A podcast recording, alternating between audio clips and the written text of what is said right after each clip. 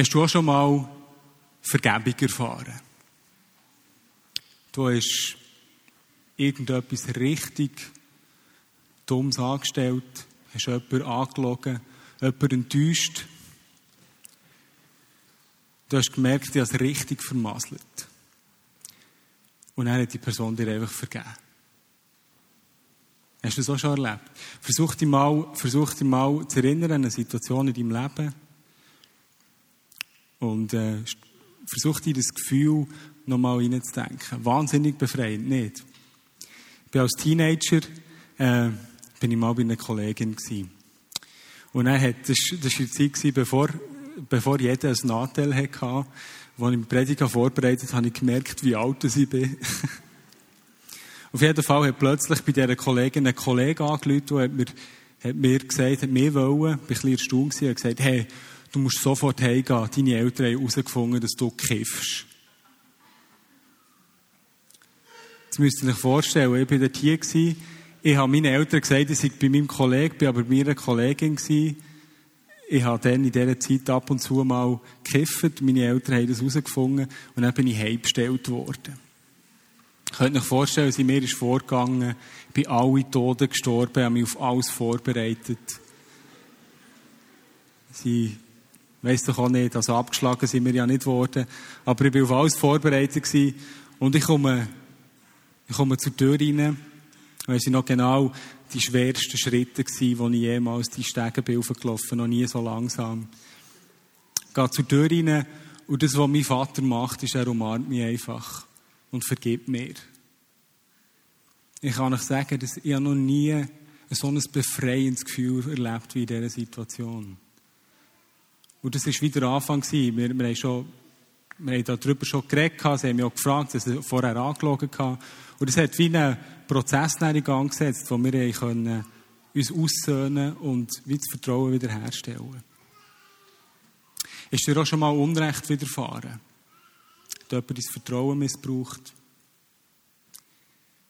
Hat jemand dich angelogen oder irgendwie schlechtes Zeug über dich erzählt? Einfach etwas, was richtig wehtut. Ich bin mal, vor einem, vielleicht mögen sich ein paar erinnern, bin, vor einer Zeit bin ich mal auf der Straße einfach abgeschlagen worden, grundlos, und hatte eine gebrochene Nase und ein blaues Auge. Und, äh, ich bin natürlich stocksauer gewesen, feige Hüng, und habe mich dann müssen entscheiden, ich jetzt in dieser, ich jetzt in dieser Bitterkeit bleiben hängen und die quasi zum Teufel jagen, oder wollte ich mich entscheiden, denen zu vergeben. Jetzt, das ist ja noch etwas Einfaches. Wenn irgendjemand Freundes, du nicht kennst, macht er irgendetwas. Aber was, wenn jemand dich verletzt, der dir ganz nach ist? Jemand, der ganz gerne ist, vielleicht dein Partner. Oder es ist ein guter Freund. Es tut weh, oder? Kennst du so eine Situation? Jemand, der dir Unrecht hat. das kann ihm richtig in Beschlag nehmen, oder? Und je nachdem, wenn man das nicht loslässt, dann, dann nimmt das richtig Gedanken ein. Man kann dann fast nicht mehr etwas anderes denken. Und wenn dann äh, die Person denkst, die dir etwas gemacht hat, dann kannst du an die Person nur noch, du kannst nicht mehr losgelöst von dem, was die Person dir angetan hat, an die Person denken. Oder?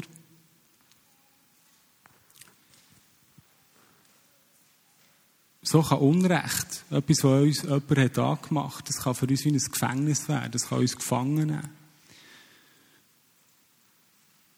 Und wenn wir von diesem Ort gar nicht, wenn wir von diesem Ort nicht weggehen, wenn wir das bei uns drinnen lassen und unversöhnt sind und nicht, nicht vergebungsbereit sind, dann passiert etwas. Und zwar werden wir langsam bitter.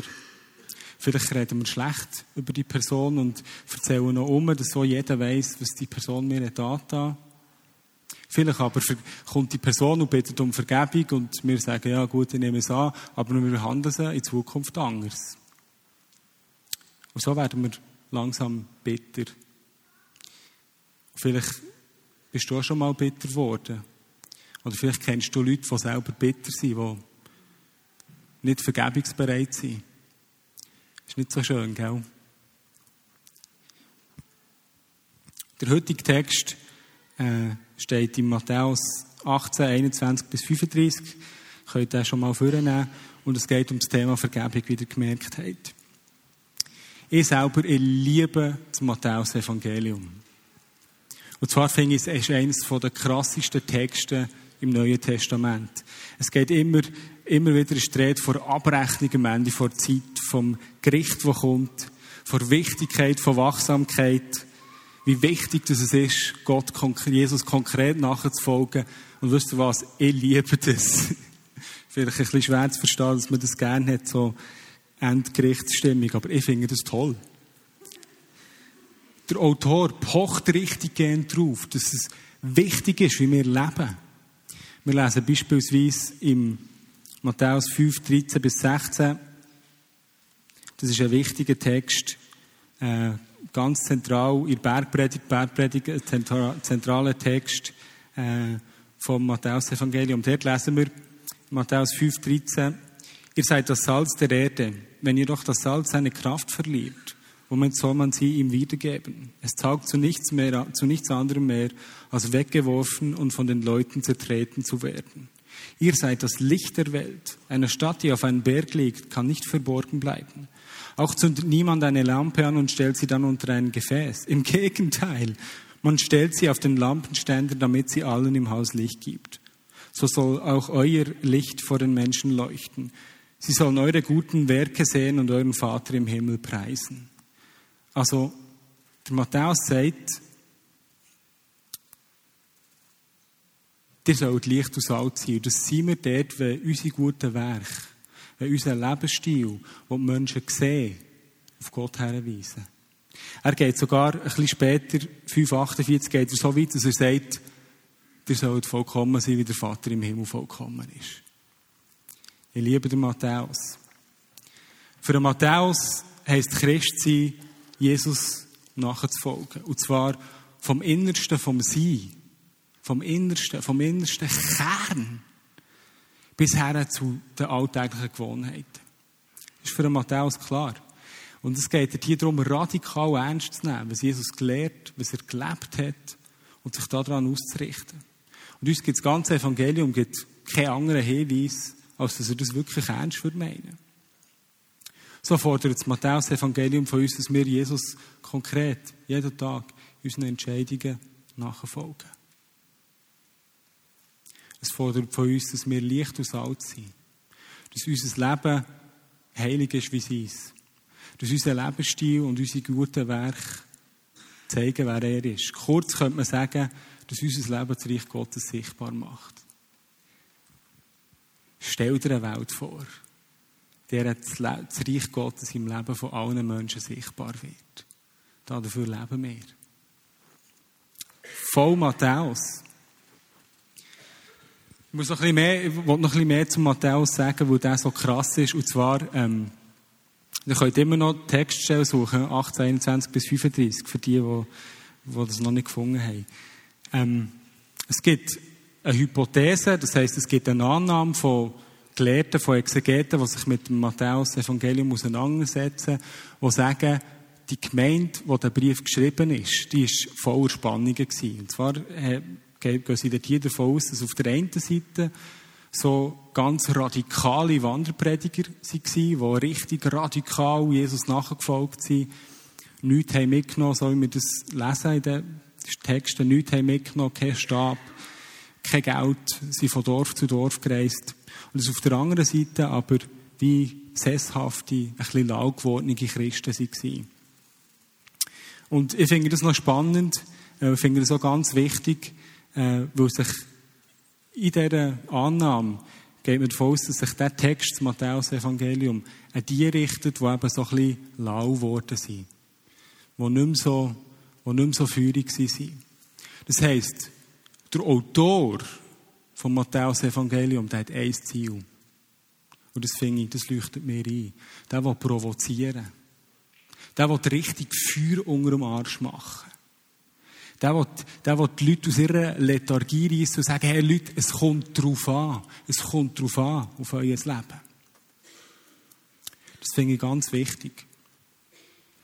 Und in diesem Zusammenhang ist mir etwas anderes wichtig. Und zwar das Bibelverständnis, das wir haben. Die Bibel ist ja nicht nur ein Buch, sondern es hat ganz viele verschiedene Schriften, ganz viele verschiedene Autoren auch. Und das ist, das ist mir etwas, was mir ganz wichtig ist geworden. Die verschiedenen Texte, die stehen manchmal in Spannung zueinander. Und manchmal ist es ganz klar, dass sie sich wie schön, schön verstärken, noch gegenseitig unterstützen. Jetzt, ich habe ein Bild überlegt, um das ein bisschen genauer zu beschreiben, was ich meine. Ich bin mal in, ich bin in Serbien diesen Sommer und dort habe ich wie in jungen Jahren habe ich so über ein Bächli habe ich so eine, eine Staumauer gebaut. Hat das schon gemacht? So mit riesigen Steinen und so. Auf jeden Fall habe ich dann genommen, was es halt gerade hatte, oder? Es hat dort grosse, es hat kleinere gehabt und schwerere und leichtere und so. Die einen waren ein bisschen sperriger gewesen, die anderen waren ganz schön geschliffen gewesen. Und dann habe ich die schön hergetragen, wo immer schön, schön versucht zu schauen, wer da passt wo. Und habe so ein Mürli gemacht. Ich hatte mega Freude. Gehabt. Die anderen Leute haben sich ein bisschen an mir gefragt, weil ich mich dort sicher etwa anderthalb Stunden verdörlt. Ich habe es geliebt. Auf jeden Fall, mir kommen Bücher vor der Bibel vor wie so Steine. Manchmal hätten wir, und auch, also wir als Christen oder auch sonst Theologen, äh, also nicht, dass Theologen nicht Christen werden. Ich bin ja selber einer. Aber manchmal möchten wir gerne die Texte wie schön zu Grad schleifen. Schön, dass alles stimmt, dass es passt, dass man schön gut ein Haus bauen kann. Oder? Möchte ich manchmal schon. Aber die Steine sind manchmal ein bisschen sperrig. Manchmal verstehst du einfach nicht alles. Es gibt einfach manchmal Spannungen. Du liest die Bibel und denkst, was, was heisst das jetzt? Das geht doch nicht auf. Und das ist mir wichtig geworden, wie die einzelnen Steine, wie bei dort, wie bei dort wo ich halt die schöne, die schöne Staumauer baue, den einzelnen Stein mal wahrzunehmen. Wo hat er seine Kanten? Wie, wie, wie ist der überhaupt? Was ist dem seine Konsistenz?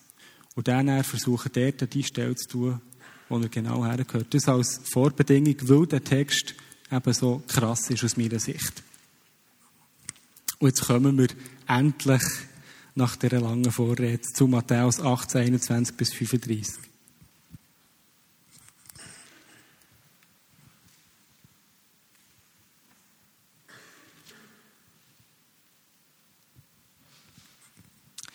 Ähm, vor dem Text kommt noch die Frage von, wie gehe ich mit denen um, die mir haben gesündigt, dem Brütsch in der Gemeinde, die mir haben gesündigt, wo man dann so zuerst allein konfrontieren, vor zwei Brüdern gehen, dann vor Gemeinde etc. Das kommt vor dem. Da wandte sich Petrus an Jesus und fragte, Herr, wie oft muss ich meinem Bruder vergeben, wenn er immer wieder gegen mich sündigt? Siebenmal. Nein, gab ihm Jesus zur Antwort, nicht siebenmal, sondern siebenundsiebzigmal siebenmal. Darum hört dieses Gleichnis. Mit dem Himmelreich ist es wie mit einem König, der mit den Dienern, die seine Güter verwalteten, abrechnen wollte. Gleich zu Beginn brachte man einen vor ihn, der ihm zehntausend Talente schuldete. Und weil er nicht zahlen konnte, befahl der Herr, ihn mit Frau und Kindern und seinem ganzen Besitz zu verkaufen und mit dem Erlös die Schuld zu begleichen. Der Mann warf sich vor ihm nieder und bat auf den Knie, hab Geduld mit mir, ich will dir alles zurückbezahlen. Da hatte der Herr Mitleid mit seinem Diener. Er ließ ihn frei und auch die Schuld erließ er ihm. Doch kaum war der Mann zur Tür hinaus, da, trat ein, da, da traf er einen anderen Diener, der ihm hundert Denare schuldete. Er packte ihn an der Kehle, würgte ihn und sagte, bezahle, was du mir schuldig bist. Da warf sich der Mann vor ihm nieder und flehte ihn an, hab Geduld mit mir, ich will es dir zurückzahlen. Aber er wollte nicht darauf eingehen, sondern ließ ihn auf der Stelle ins Gefängnis werfen, wo er lange bleiben sollte, so lange bleiben sollte, bis er ihm die Schuld zurückbezahlt hatte. Als, die, als das die, die anderen Diener sahen, waren sie entsetzt. Sie gingen zu ihrem Herrn und berichteten ihm alles. Da ließ sein Herr ihn kommen und sagte zu ihm, du böser Mensch, deine ganze Schuld habe ich dir erlassen, weil du mich angefleht hast. Hättest du da mit jedem anderen Diener nicht auch Erbarmen haben müssen, so wie ich mit dir Erbarmen hatte? Und voller Zorn übergab ihn der Herr den Folterknechten, bis er ihm alles zurückgezahlt hätte, was er ihm schuldig war. So wird auch mein Vater im Himmel jeden von euch behandeln, der seinen Bruder nicht von Herzen vergibt.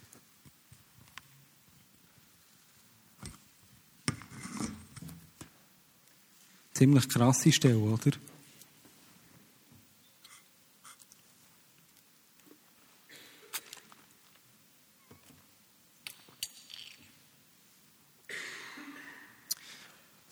Weiss mal den Text ein bisschen näher anschauen.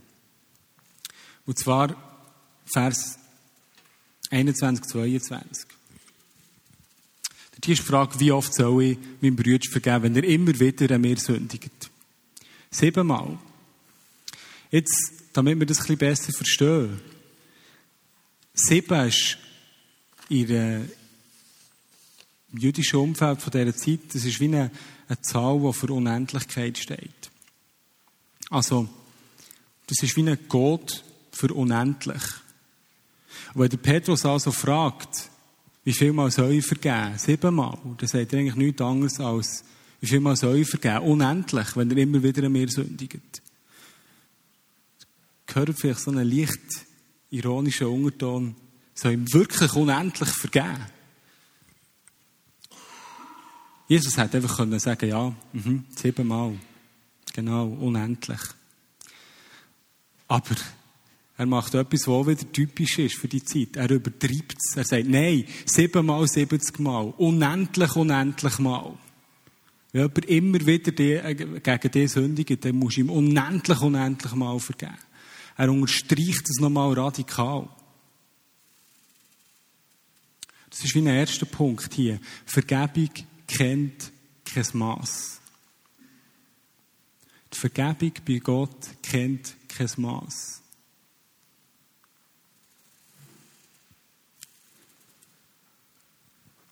Martin Luther King, das ist, äh, äh, einer der sich in der Bürgerrechtsbewegung in Amerika gegen Rassismus eingesetzt hat, hat mal gesagt, Vergebung ist nicht eine gelegentliche Handlung, es ist eine konstante Haltung. Das war jemand, der sich gegen Hass und Rassismus eingesetzt hat, ist bedroht worden und ist tatsächlich ermordet worden. An dieser Stelle ist noch wichtig, eine Unterscheidung zu machen. Und zwar die zwischen Vergebung und Versöhnung. Vergebung, das haben wir wie gehört, das ist, es ist eine Haltung. Es ist eine Entscheidung, die ich treffe. Es ist ein Willensakt.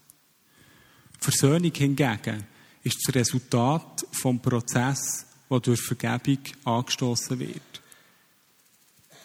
Vergebung ist so die Grundvoraussetzung, dass überhaupt Versöhnung passieren kann, dass überhaupt, wie im Fall von meinen Eltern und, mir dann, dass überhaupt Vertrauen wieder hergestellt werden kann, dass überhaupt eine Beziehung wieder möglich ist. Vergebung kennt kein Maß. Und Jesus braucht dann, um das nochmal zu unterstreichen, braucht er ein Gleichnis. Und da sind wir dann im Vers 23. Ein Knecht hat seinem König hat einem Herr, seinem Herr, dem König, 10.000 Talente geschuldet. Jetzt 10.000 Talente, was heisst das schon? Vom Betrag her ist klar, das ist eine absolute Unsumme. Äh, ich habe da mal ein bisschen geschaut, wie sie das zusammenrechnen und so. Das sind ja immer so lustige Rechnungen. Wenn ein Denar der Lohn von, von einem Taglöhner von einem Tag wäre, dann ist ein Talent der Gegenwert zu 16 Jahren Arbeit. Also ein, ein Talent, 16 Jahre Arbeit.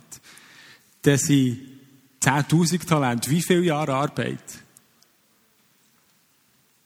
160.000 Jahre Arbeit von einem Taglöhner. Also, das ist ganz wichtig, weil der Text will hier nicht von einer bestimmten Summe reden, sondern was der Text eigentlich will, er will zeigen, es ist eine absolute Unsumme, etwas, was kein Mensch je auftreiben kann. Das kannst du dir nicht verdienen. Was der König dem Schuldner vergeben hat, das ist nicht etwas Realistisches. Die Leute, die das dann zumals gehört oder gelesen haben, die haben sofort geschnallt, das ist keine reale Summe. Es ist, heute, müssen wir, heute könnte man gar nicht mehr denken, was für eine Summe, weil es ja heute wirklich ziemliche Exzesse gibt.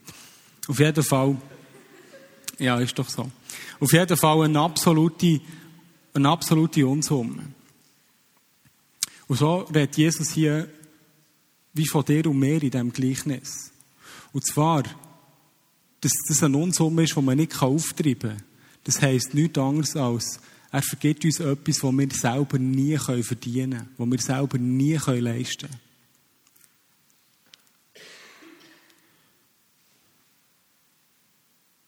Was Jesus für uns gemacht hat, ist etwas, was man nicht verdienen kann. Das kannst du nicht in Geld aufwiegen. Das kannst du nicht äh, abarbeiten. Und er hat so alles beiseite geschoben, was uns von Gott trennt hat. Wir haben freien Zugang. Wir sind frei. Das ist der erste Aspekt von diesem Gleichnis. Und wenn du jetzt hier bist und du hast überhaupt nicht begriffen, was ich jetzt gesagt habe, ähm, du hast das auch noch selber noch nie erfahren und du verstehst nicht so genau, äh, was ich jetzt hier gesagt habe, von wegen Vergebung und der Unsumme und so, hey, ich komme nach dem Gottesdienst führen und kann noch mehr darüber reden und ich würde gerne noch für dich beten, dass du das auch erfahren kannst. Die Vergebung von Gott. Wir gehen dann weiter in Vers 28. Der Herr war ihm gnädig, hat ihm eine absolute Unsumme vergeben. Er freut sich riesig, der Knecht, der schuldig war, geht raus und dann sieht er ihm jemanden, er der ihm vielleicht, weiß nicht, 100 Stutz schuldet, 1000 Stutz vielleicht und geht her, wirkt ihn und sagt, steckt ihn, ihn ins Gefängnis stecken, bis er ihm, bis er ihm alles wieder zurückgezahlt hat. Das ist noch spannend, oder? Er selber, er hat verkauft werden mit seiner ganzen Familie und allem, und er hat nur um einen Teil können zurückzuzahlen. Also es hat nicht gelangt, oder? Es zeigt wieder, äh, es zeigt wieder die Unsumme. Und bei dem, bei dem ist so wenig. Der kann nicht einfach ihn und seine Familie verkaufen. Es wäre viel zu viel. Er steckt nicht ins Gefängnis, damit einer ihn rauslösen kann. Also es ist ein absolut lächerlicher Betrag. Und dann kommt das Krasse, was wir schon vorhin gehört haben. Er vergibt ihm nicht, lässt ihn ins Gefängnis stecken, ist nicht bereit zu vergeben. Dann gehen die anderen Diener sehen das geht zum Herr. Und er spielt sich das ab, was wir gehört haben. Da ließ sein Herr ihn kommen und sagte zu ihm, du böser Mensch, deine ganze Schuld habe ich dir erlassen, weil du mich angefleht hast. Hättest du da mit jedem anderen Diener nicht auch Erbarmen haben müssen, so wie ich mit dir Erbarmen hatte? Und voller Zorniger übergab er ihn dem, den übergab ihn der Herr den Folterknechten, bis er ihm alles zurückbezahlt bezahlt hätte, was er ihm schuldig war. So wird auch mein Vater im Himmel jeden von euch behandeln, der seinem Bruder nicht von Herzen vergibt. Bam! Das sitzt.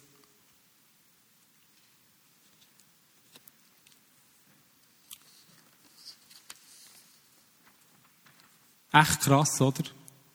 Wenn du nicht bereit bist, zu vergeben, dann wird der Vater im Himmel dir auch nicht vergeben. Kann man so nett sagen, gell? Wenn du nicht bereit bist, zu vergeben, wenn man dir immer wieder Unrecht tut, dann bist du wie Salz, das zu nichts nützt ist, was man rausschiessen kann. Nichts bringt. Wenn du nicht bereit bist zu vergeben, wenn man dir immer wieder Unrecht tut, wenn du nicht bereit bist, den ersten Schritt zu machen, dann bist du wie eine Lampe, die man unter ein Gefäß stellt. Der Matthäus, der ist absolut krass.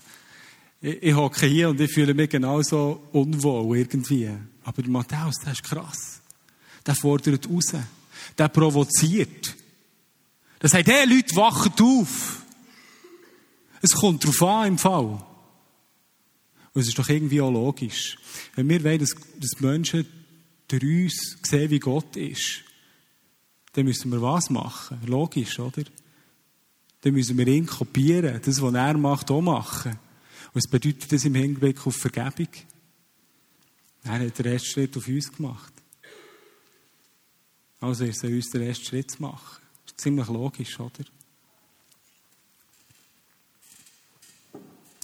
Der C.S. Lewis, vielleicht kennen die einen oder anderen, der, das ist ein bekannter Autor aus England, der hat einmal gesagt, ein Christ zu sein bedeutet, das Unverzeihliche zu vergeben, weil Gott dir das Unverzeihliche vergeben hat. Das, das bringt es einfach auf den Punkt. Wir haben vor, vor einiger Zeit, haben wir, wir haben, äh, von unserem Hauskreis haben wir so eine WhatsApp-Chat-Gruppe. Also, WhatsApp kennt ihr ja wahrscheinlich. Das ist so eine Plattform, wo man kann sich gegenseitig Nachrichten zuschicken kann. Und da hat, hat jemand äh, ein Film gepostet auf YouTube von einer Frau, ähm, die hat, äh, erzählt ihre Geschichte. Und nur ganz kurz, der, die, die Frau hat eine Tochter gehabt. Die Tochter ist äh, von einem Mann vergewaltigt und umgebracht worden. Ähm, also ich meine, was kann man sich Schlimmeres vorstellen?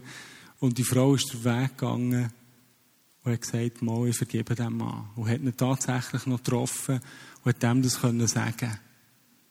Wahnsinn, oder? Absolut Wahnsinn. Und das ist ja genau das Schwierige. Denkt ihr das Beispiel von dieser Frau. Vergebung ist etwas Unmenschliches. Das ist absolut unmenschlich. Und zwar, sie muss immer von dem kommen, der nicht müsste. Ich muss nicht. Der hat mir, der hat mir angelogen. Er muss den ersten Schritt machen. Sicher nicht ich. ich mich, wie viel Mal, wie viel Mal war das gewesen? Ja, jetzt kann der mal schön schauen. Es ist absolut unmenschlich. Es geht entgegen unserem Empfinden von was richtig und was falsch ist. Das ist die schwierige Vergebung. Sie, muss, sie kommt immer von dem, was nicht müsste. Oder?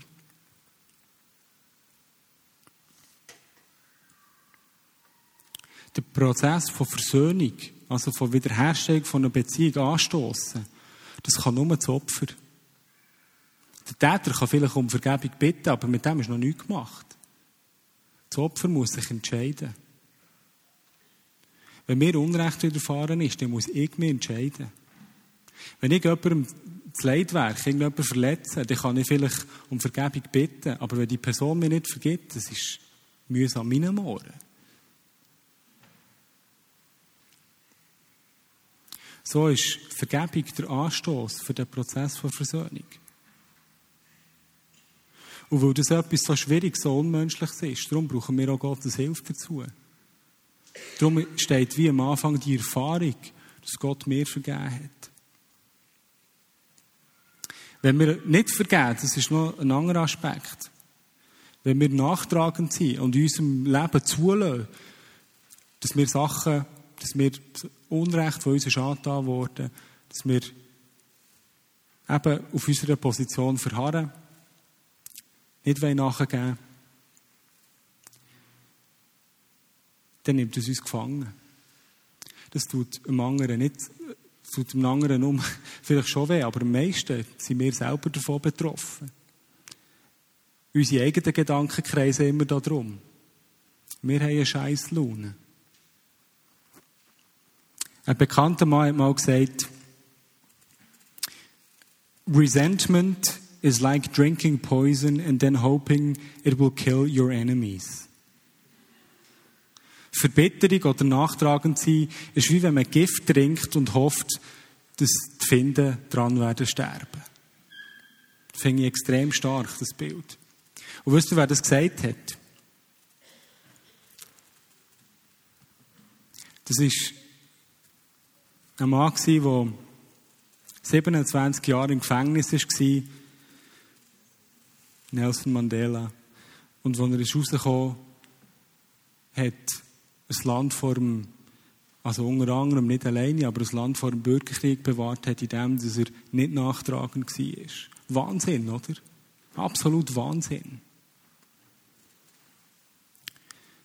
Für den Matthäus ist klar, im Hinblick auf Vergebung wird das Reich Gottes nur dann sichtbar, wenn wir bereit sind, den ersten Schritt zu machen.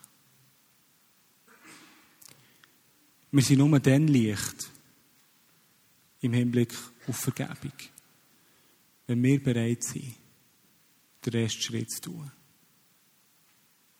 Wir sind nur dann Salz, wenn wir von uns selber wegschauen. Da weil uns immer wieder Unrecht ist da worden. Siebenmal. Nein. Siebenmal, siebzig Mal. Unendlich, unendlich Mal. Noch ein Bild, um das zu verdeutlichen. Vergebung ist wie Luft in deiner Lunge. Das habe ich gelesen in einem Buch von einem Theologen, von N.T. Wright.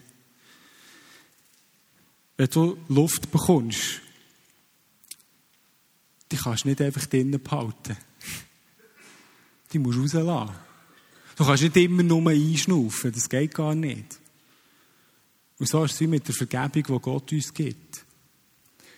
Die Vergebung, die Gott uns gibt, die, die kannst du nur, die kannst du nur, die wird erst wirksam, wenn du die weitergibst.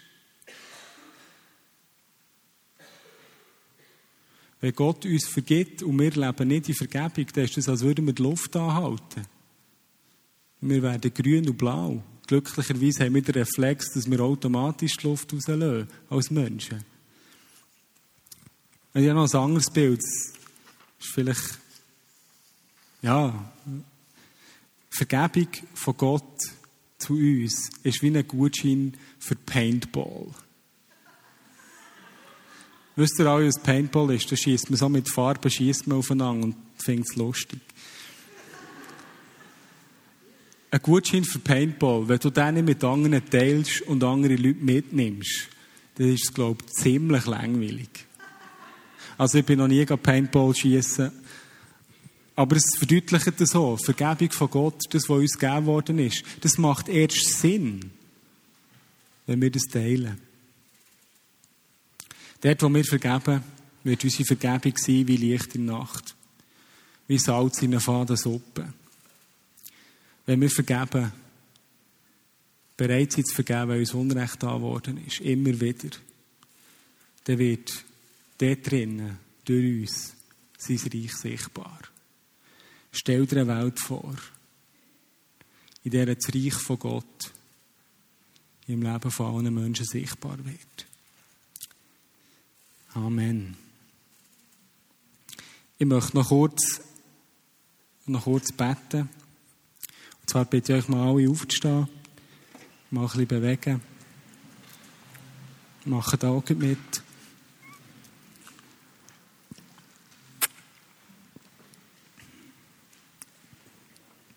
Wenn du noch nie erfahren hast, dass Gott dir vergeben hat,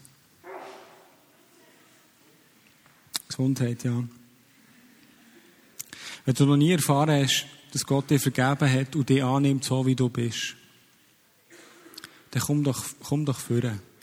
Und es werden Leute da sein, die für dich beten. Wenn du das möchtest erfahren, dass Gott dich annimmt, wie du bist, dass es nichts gibt, was dich von seiner Liebe trennen kann, dann lade dich führen zu kommen. Wenn es Orte gibt in deinem Leben, wo du vielleicht dir selber nicht kannst vergeben. Wir haben jetzt viel darüber geredet, wenn man anderen soll vergeben. Aber vielleicht gibt es Orte in deinem Leben, wo, wo du dir selber nicht kannst vergeben. Dann bleib du näher stehen. Und wenn du da bist und es gibt Menschen, die dir Unrecht da haben, und das Unrecht ist so tief in dir, dass, dass du, du kannst es nicht vergeben. Du möchtest, aber du kannst es nicht dann bleib du stehen. Und alle anderen, die können jetzt abhocken.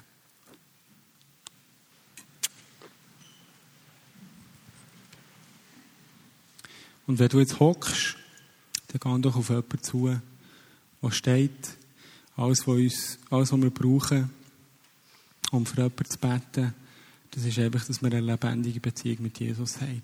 Darum, wenn du hockst, dann geh auf jemanden zu, der steht, und wir nehmen uns Minuten, zwei Zeit zu beten und du dann abschließen mit einem Gebet.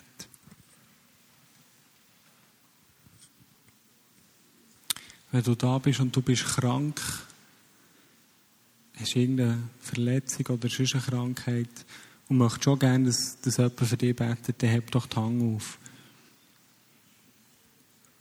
Und dann bitte ich, dass die, die, die jemanden sehen, der die Hand aufstreckt, doch für die Leute beten.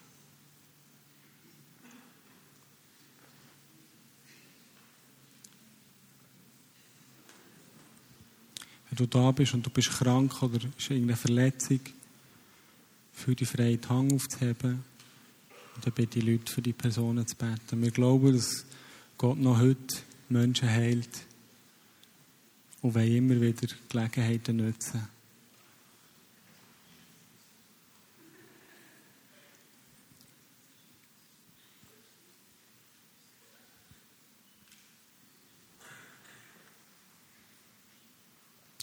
Vater im Himmel, ich danke dir. Ich danke dir für, für deine Treue und für deine Güte, Herr. Ich danke dir, dass du deinen Sohn geschickt hast, wo Herr, der alles dafür hat gemacht damit wir eine Beziehung mit dir haben können. Wo uns alles vergeben hat.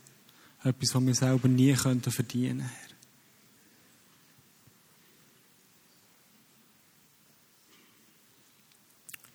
Und Herr, wir laden dich ein, dass du kommst und uns befähigst, wie du, wie du den ersten Schritt zu machen. Dass du uns befähigst, dort, wo uns Unrecht widerfahren ist, zu vergeben und so wie einen Prozess von Versöhnung anzustoßen. Hättest du dort, wo wir uns selber nicht vergeben können, kommst und die Realität von deiner Vergebung in unsere Herzen schreibst.